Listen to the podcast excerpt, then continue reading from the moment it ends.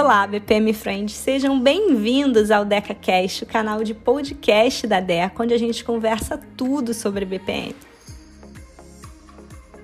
Olá, BPM Girls, eu sou a Norilane e essa é a nossa primeira entrevista com mulheres inspiradoras do BPM Girls. O BPM Girls ele é um projeto lançado pela DECA, cujo slogan é Mulheres bem-sucedidas na área de gestão, inspirando meninas na computação. E hoje, para dar início à nossa série de entrevistas, estamos com a Andrea, diretora de negócios e estratégias da DECA e idealizadora do BPM Girls. Andréia, muito obrigada pela oportunidade de fazer parte desse projeto.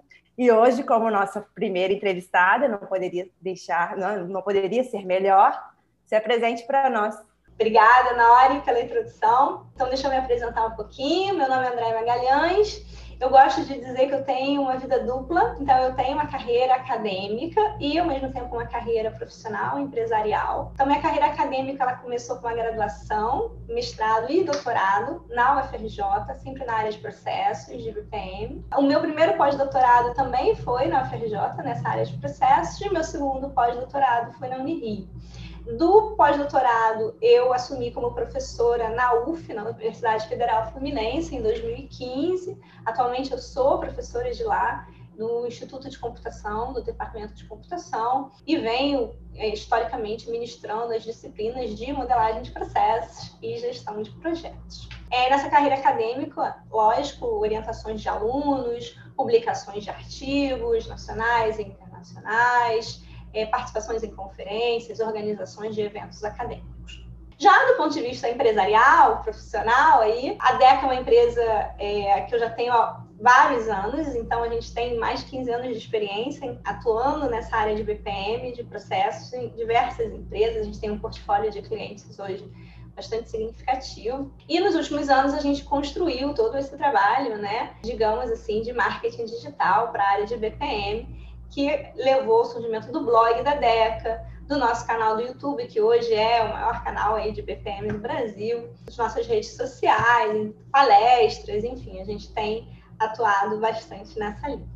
Um currículo e tanto.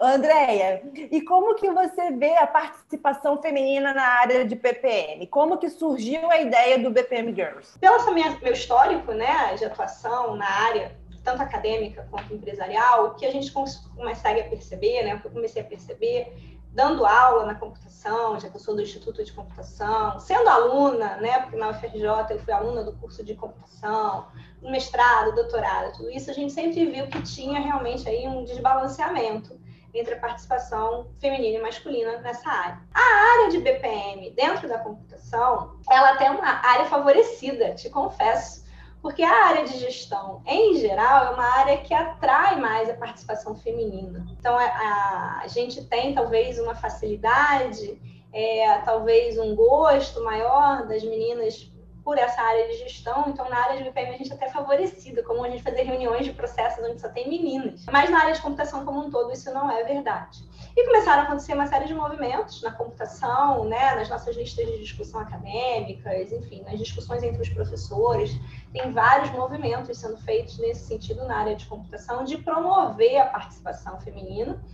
É, de cada vez mais né, levantar essa bandeira. E foi aí que acabou surgindo a ideia do BPM Girls.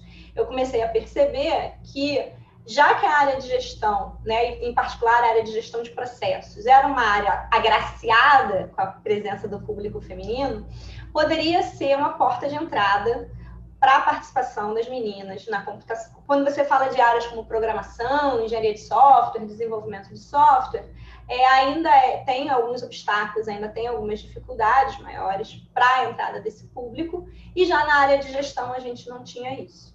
Então, a gente começou a perceber que era uma oportunidade. É, eu comecei a receber também alguns contatos né, de algumas pessoas inspiradas aí pelo meu histórico, pela minha carreira, inclusive alunas.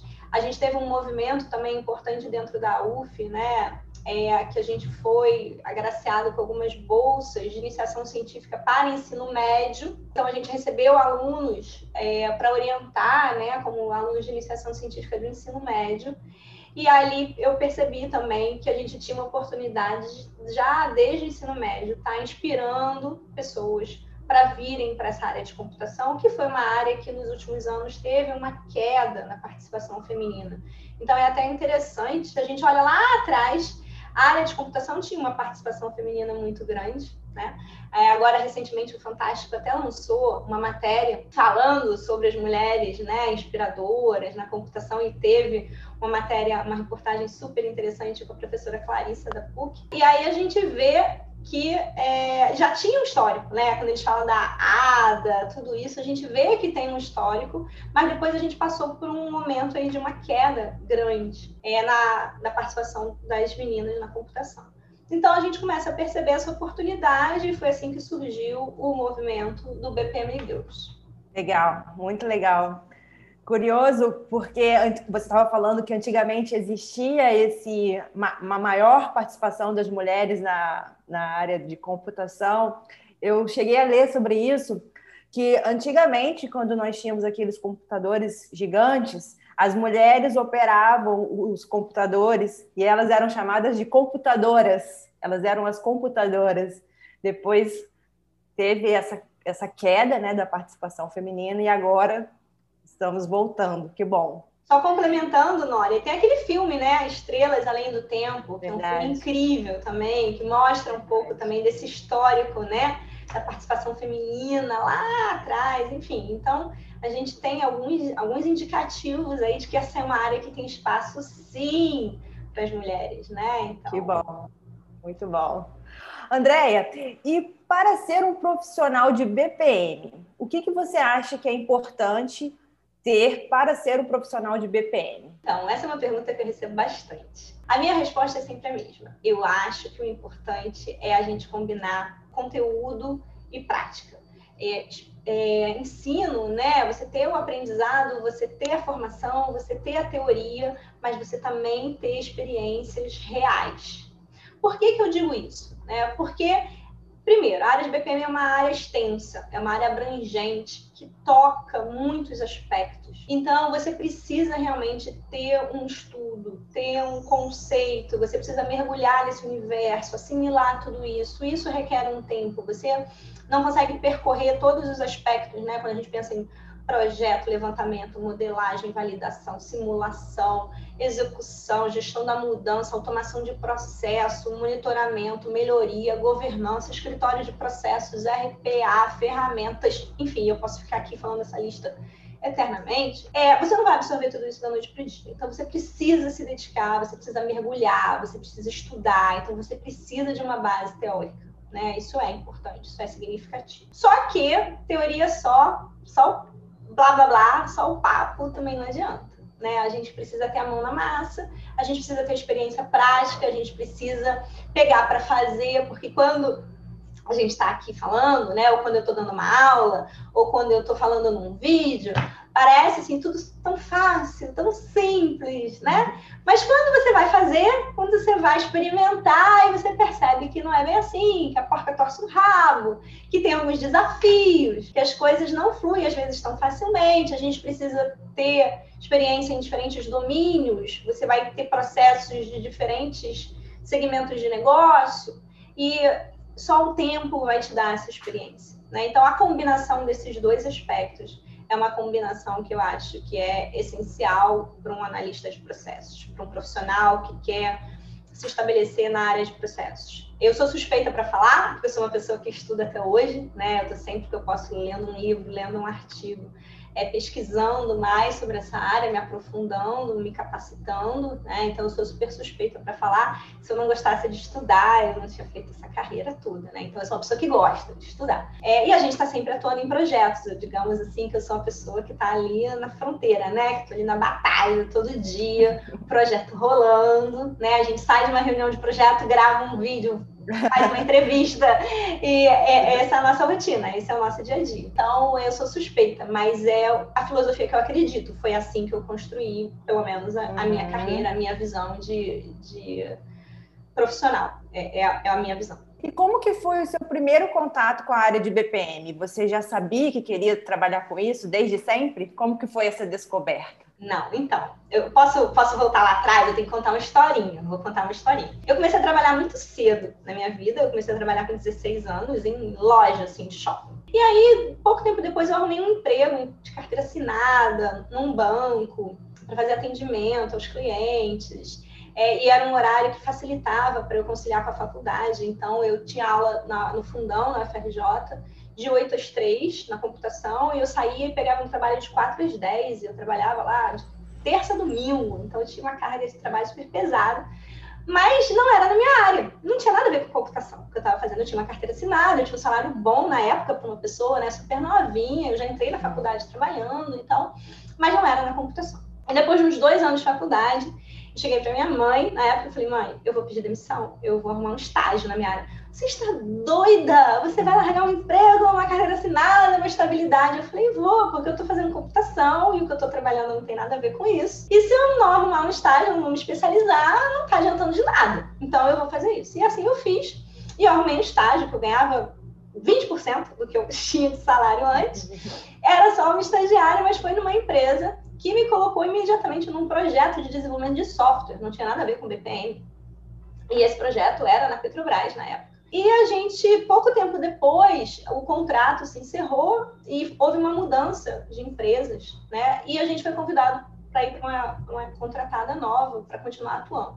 E assim eu, eu comecei a carreira no desenvolvimento de software. Então, comecei trabalhando com desenvolvimento em Lotus Notes. E fiquei alguns anos na área de desenvolvimento em Lotus Notes da Petrobras. E não tinha ainda nada a ver com processos. Eu já estava mais feliz, porque eu já tinha conseguido chegar na computação.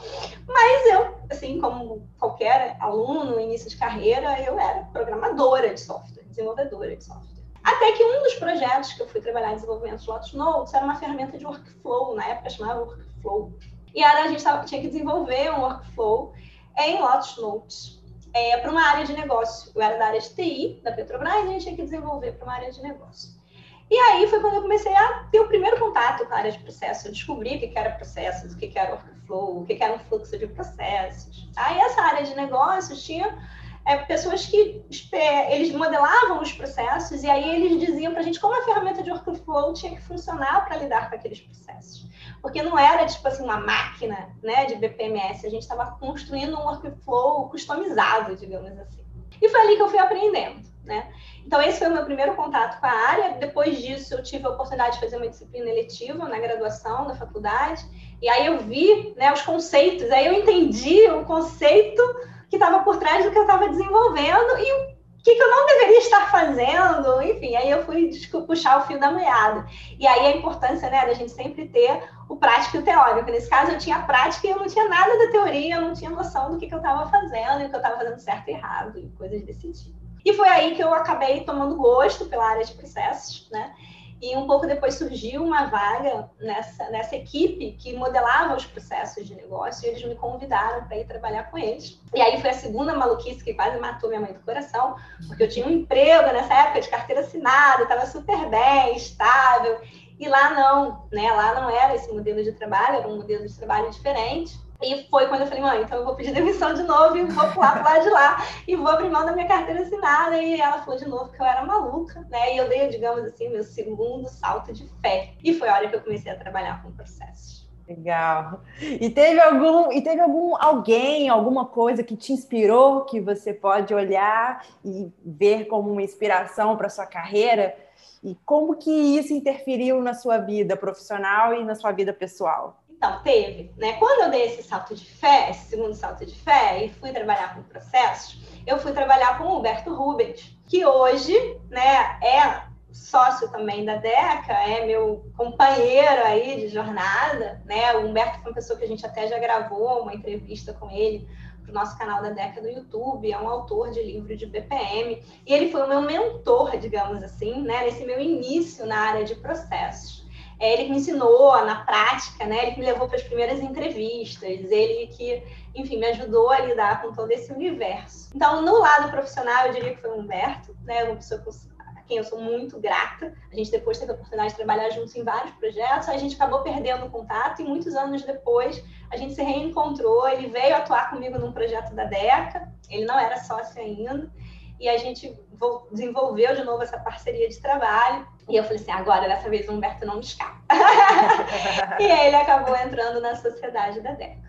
Então, do lado profissional, eu diria que foi o Humberto. Do lado acadêmico, aí eu tenho que fazer aqui uns agradecimentos a algumas figuras, né? Muito importantes. Eu falei que eu é, conheci a disciplina, na época chamava Sistemas Colaborativos, onde eu tive o primeiro contato com a com workflow. Essa disciplina era ministrada por dois professores na UFRJ, que eram o professor Marcos Borges e a professora Renata Araújo. Eles acabaram vindo a ser meus orientadores, né? Então, a Renata, em particular, eu tenho que dizer que ela foi minha orientadora de projeto final de graduação, de mestrado. Ela foi minha co-orientadora de doutorado e o meu segundo pós-doutorado foi com ela. Então, assim, a Renata é, digamos assim, acho que uma grande mãe acadêmica para mim aí.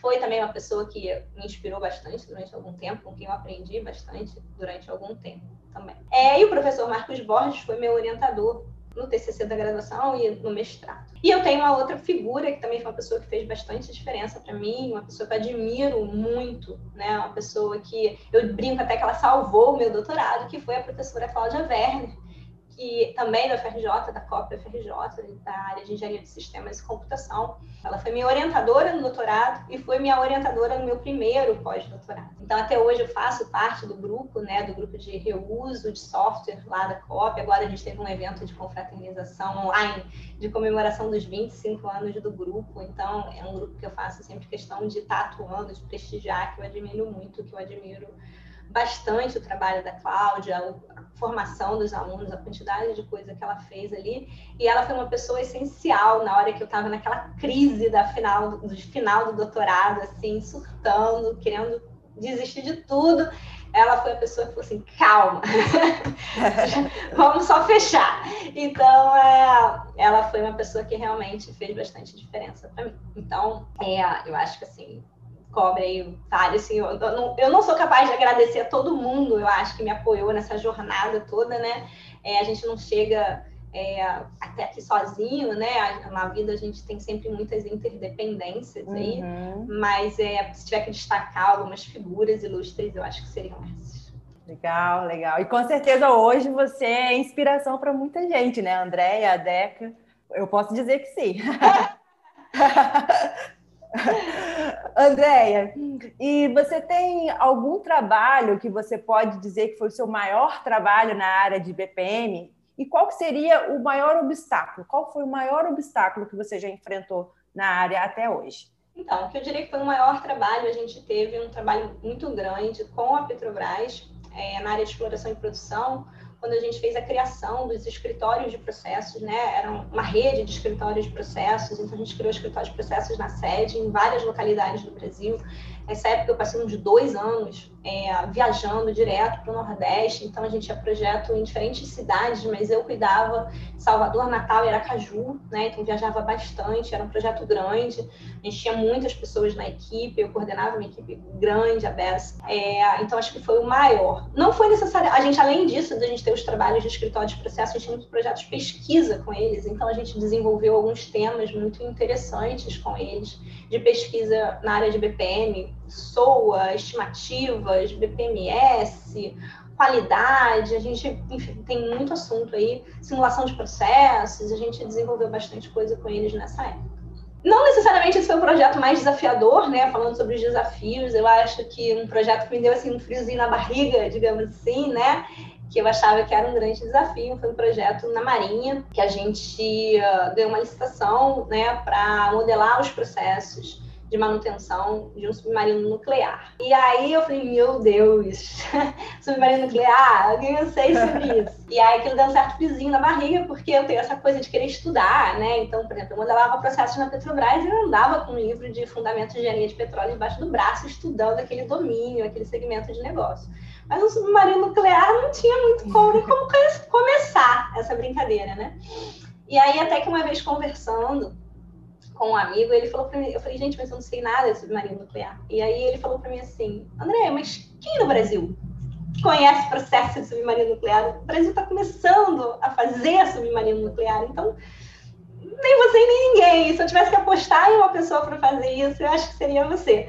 Então, aí aquilo me deu uma certa coragem, né? Então, eu acho que, resumindo aí, o maior desafio, eu acho que normalmente é a gente encarar alguns domínios de negócio, né? Alguns segmentos de negócio muito distintos, é, é muito atípicos, estão muito fora, às vezes, das experiências que a gente já teve. Né? Eu acredito fortemente que sempre é possível, né, que o nosso trabalho como analista de processos ele não é restrito a um segmento de negócio em particular. O nosso trabalho é justamente saber atuar e conseguir atuar em diferentes segmentos de negócio. Acho que é para isso, né, que a gente é formado, que a gente é capacitado, mas realmente existem alguns segmentos que são mais difíceis. E eu acho que esse foi um dos que me deu um friozinho aí na barriga. Então, acho que em termos de projeto desafiador, eu diria que foi esse.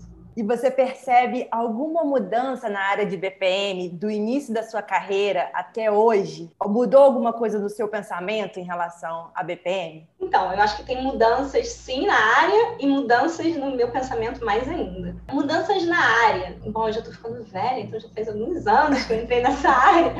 Mas, assim, a gente vê, né, por exemplo, ferramentas cada vez mais poderosas, né? Então, assim, a gente vê a, a, automação de processos mudando, a forma de fazer essa automação de processos mudando, né? Então, a gente vê, além das ferramentas de BPMS, a gente vê, por exemplo, hoje em dia, ferramentas de RPA, toda a chegada da inteligência artificial, era uma coisa que a gente não tinha naquela época. A gente tem, eu acho que hoje, um amadurecimento. Então, foi até engraçado, esse ano de 2020 teve uma coisa assim que, se você reparar bem, assim, tinha muita gente fazendo coisa online, não só pessoas da área de BPM, da área de processos, de diferentes áreas, né? E às vezes você ouvia pessoas que eram, sei lá, um nutricionista, ou que era sei lá, um médico, ou que era um engenheiro, alguma coisa que não tinha nada a ver com o processo, e a pessoa falava, falava, e daqui a pouco ela falava em processo. Então, assim, eu percebi em 2020 muito claramente é, diferentes áreas, diferentes profissionais, diferentes especialistas acordando para a importância da área de processos e falando disso e percebendo isso. Então, eu acho que isso foi um movimento também, assim, essa aproximação dos processos com o dia a dia das pessoas, com o dia a dia das empresas. Né? A gente vê um amadurecimento também das empresas cada vez mais. Né? Elas não estão só preocupadas hoje em modelagem de processos. Elas estão preocupadas com a automação, elas estão preocupadas com a gestão da mudança, elas estão preocupadas com a melhoria do processo, elas estão preocupadas com a governança, como é que elas vão sustentar um escritório de processos depois. Então, as perguntas estão, a gente está levando a gente a perceber que as empresas estão avançando e estão dando os próximos passos. E eu acho que um, uma outra diferença aí que vale a pena a gente destacar é esse movimento do digital. É o movimento de transformação digital das empresas, o movimento da gente conseguir popularizar a área de BPM, né? É, a gente vê o crescimento do número de seguidores, né? Por que, que esse canal da Deca no YouTube está crescendo tão rápido, está explodindo tanto? É, porque a gente começa a conseguir falar de BPM, falar da área de processos de uma maneira mais simples, mais fácil. Antigamente você tinha assim a área de BPM como uma área muito difícil, muito formal, muito cara, muito distante da realidade, era só para grande empresa, e hoje em dia a gente não vê mais isso. A gente vê que é fácil de falar, é fácil das pessoas entenderem. A gente tem muita pequena empresa, a gente tem muita startup, a gente tem muito empreendedor, né? Então está mais simples. Esse linguajar está mais simples, está mais próximo e as pessoas vão assimilando e trazendo esse conceito para a realidade delas. Eu acho que esse movimento é muito importante. A gente está falando de BPM, BPM Girls, estamos falando de mulheres na computação, você, como mulher, já foi tratada de forma diferente no seu ambiente de trabalho por ser mulher? E, se sim, teria alguma dica para outras mulheres que podem estar passando pela mesma situação? Eu diria que sim, eu acho que eu já fui tratada de forma diferente, sim. É, existem situações constrangedoras, de fato, que eventualmente a gente passa. Eu acho que esse movimento né, feminino todo que a gente tem vivendo, vivido, não só com o BPM Girls, mas com outros movimentos, tem dado um pouco mais de clareza para essa coisa, tem trazido mais à tona essa discussão, né? E essa necessidade de respeito aos pares independente das suas características. Então, assim, se eu tivesse que dar um conselho para as meninas na área, é assim, olha, a gente precisa é, insistir nisso, né? A gente precisa conquistar o nosso espaço, a gente precisa ocupar esse espaço, né? A gente tem direito. Então, assim, se a gente está bem capacitada, se a gente está bem preparada, se a gente está bem formada, se a gente estudou, se a gente tem experiência, por que não, né? A gente não pode se intimidar, né? A gente não pode é, desistir, abrir mão, enfim. Então eu tento levar essas coisas de uma maneira mais leve, um pouco. Eu até teve um evento que foi muito interessante chamado Mulheres na Ciência e Inovação, que eu tive a oportunidade, eu fui selecionada para participar aqui no Rio de Janeiro, foi no Museu da Manhã, né, no final de 2019, se eu não me engano.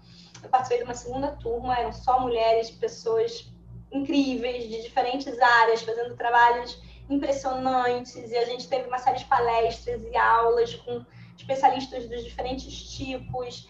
E aí a gente teve contato com mulheres incríveis.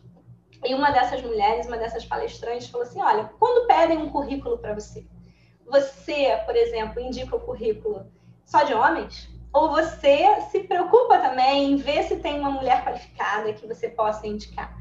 Aí ela assim: eu, como mulher, e como mulher numa posição executiva de uma grande empresa, por que, que eu tenho que mandar 19 currículos de homem e só o vigésimo ser de uma mulher? Por que, que eu não posso mandar de uma mulher que eu sei que é bem qualificada?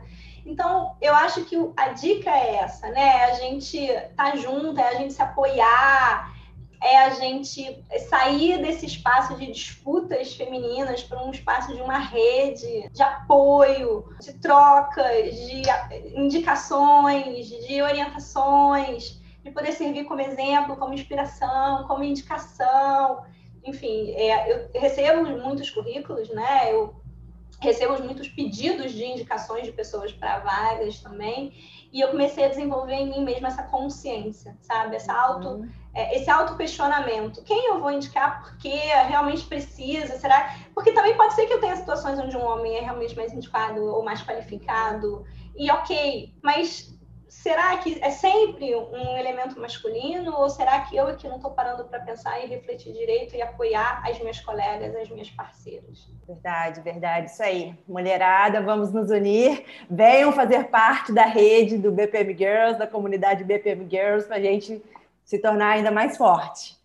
Andréia, para quem quer ingressar na área, para quem está começando agora a se interessar pela, pela área de BPM, por onde você sugere começar, que essa pessoa deve começar? O que estudar? Quais cursos fazer? Qual dica você poderia dar? Então, essa mesma pergunta, recorrente. Assim, eu digo que depende muito do histórico de cada um, né? Depende muito da experiência, de que área a pessoa está vindo, se essa pessoa está no início de carreira, no meio de carreira, numa transição de carreira. Então, existem muitas variáveis aí que a gente tem que considerar. Mas, assim, imaginando que a pessoa está começando uma carreira, né? Eu acho que é procurar um curso de graduação. Se você tem uma paixão, um interesse, né? O brilho no olho é pela área de BPM, é pela área de processos, então procurar um curso de graduação é que te possibilite trabalhar com isso. Então, tipicamente, você pode ou estar tá investindo numa linha, né, como eu fiz, mais voltada para computação, você pode estar tá investindo num curso mais voltado para engenharia de produção. É muito comum o pessoal de engenharia de produção trabalhar com processos, trabalhar com BPM. Você tem ainda uma vertente do pessoal de administração, que também tem um histórico grande na área de BPM. Então, se você for, por exemplo, se quiser seguir na linha de computação, que é o que eu vou falar mais, porque é o que eu conheço, né, minha expertise. Dentro da computação, os cursos de sistemas de informação são cursos particularmente voltados para uma experiência, uma aplicação um pouco mais prática, né, para tecnologia aplicada num contexto, tecnologia pensando nos seus usuários. É, um, é o curso que hoje abarca essa área de BPM, então eu sou hoje membro da Comissão Especial da área de Sistemas de Informação, é, eu organizei em 2020 o Simpósio Brasileiro de Sistemas de Informação, porque essa área de sistemas de informação é a área onde eu atuo, é a área que, a área que eu participo, e é a área que abarca hoje a área de BPM dentro da computação. Então, eu acho que o começo aí da história é escolher um curso de graduação é, que você possa seguir nessa área de BPM. E depois disso, você vai ter que pensar em como se aprofundar nessa área. Né? Pode ser uma especialização, pode ser um mestrado, podem ser cursos de extensão, e aí, óbvio, a gente tem alguns cursos de extensão na DECA, né, que podem ajudar, mas depende de como você quer construir a sua carreira. Né? Você pode querer construir uma carreira, por exemplo, mais voltada para implementação, automação de processos, né? E aí talvez você tenha que investir em cursos mais voltados, por exemplo, para as ferramentas. Então depende do que, de como você quer atuar, do que você quer construir. Uhum. E para quem já trabalha com BPM, qual dica você poderia dar para quem já está na área? Bom, para quem já está na área de BPM, eu diria que o principal conselho aí é se manter atualizado. A área de BPM é uma área muito dinâmica. Tem sempre muita coisa saindo, muita coisa acontecendo. Então, você tem Green BPM, Social BPM, RPA, mineração de processos, case management, enfim, eu posso ficar aqui o dia inteiro falando assunto. Tá? Então, a gente precisa estar tá sempre refrescando tudo isso, tá acompanhando de perto essas novidades. Então, é importante que cada um encontre os canais que gosta de seguir, que gosta de assistir. Então, na DECA, a gente tem, por exemplo, o blog com muitos conteúdos técnicos, né? com posts em que a gente aprofunda, com hot topics e coisas desse tipo. Mas você pode ter outras formas de buscar essas informações. Então, você pode estar buscando através das redes sociais, você pode estar buscando através do YouTube. E claro, né, se você é, é um analista de processos e quer se manter atualizado na área de BPM, uma super dica é acompanhar os conteúdos do, do YouTube da Deca, porque é onde a gente tem lançado muito vídeo. A gente passou de 100 vídeos já lá no canal, então a gente tem muito conteúdo, muita informação bacana, tanto para quem está começando quanto para quem já está na área, né? Então, eu acho que é um diferencial. E a Nori fez propaganda ali da canequinha. então, é, eu acho que é um diferencial aí, né? Você já chegar numa empresa, por exemplo, para trabalhar, para atuar, e você está falando a língua que as pessoas estão falando, que os clientes estão falando, que os gestores estão falando. Então, eu acho que isso é importante. A gente, como profissional, está sempre atualizado, né? É uma coisa que eu busco muito. Andréia, muito obrigada pela sua presença, muito obrigada por você compartilhar toda a sua experiência com a gente. Foi muito enriquecedor esse bate-papo. Te agradeço também por me receber no projeto do BPM Girls. Está sendo um privilégio participar desse projeto. Muito obrigada. E para finalizar, qual dica de conteúdo você daria para as BPM Girls que estão nos ouvindo agora? eu tenho seguido muita gente nas redes sociais, né? Eu tenho procurado canais do YouTube, mas eu também gosto muito de estudar através dos livros, né? Assim, eu, eu ainda sou uma pessoa que é, dá para ver aqui atrás, né? Eu ainda gosto muito de livro, né?